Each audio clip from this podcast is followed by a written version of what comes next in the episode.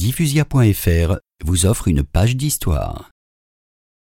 Le 1er janvier 1903, Francesco, après avoir communié, a une seconde vision. Il la décrit comme une lumière surnaturelle intérieure.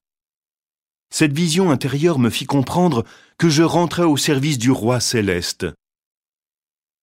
Dans la nuit du 5 au 6, il a sa troisième vision. Je vois et entends Jésus et la Vierge Marie qui m'encouragent une fois encore.